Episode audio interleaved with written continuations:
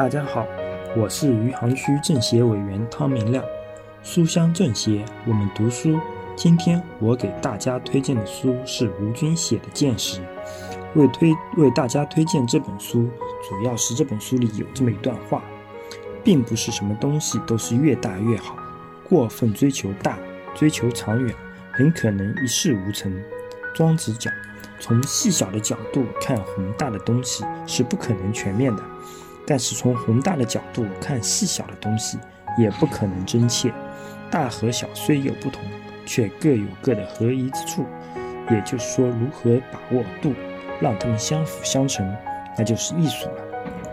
有时在闲暇之余，或者遇到想不开的事情时，会拿出《庄子》随便读一段，然后回顾一下自己做的事情，想想我的烦恼，对照张庄子说的话反思一下，很多时候就豁然开朗了。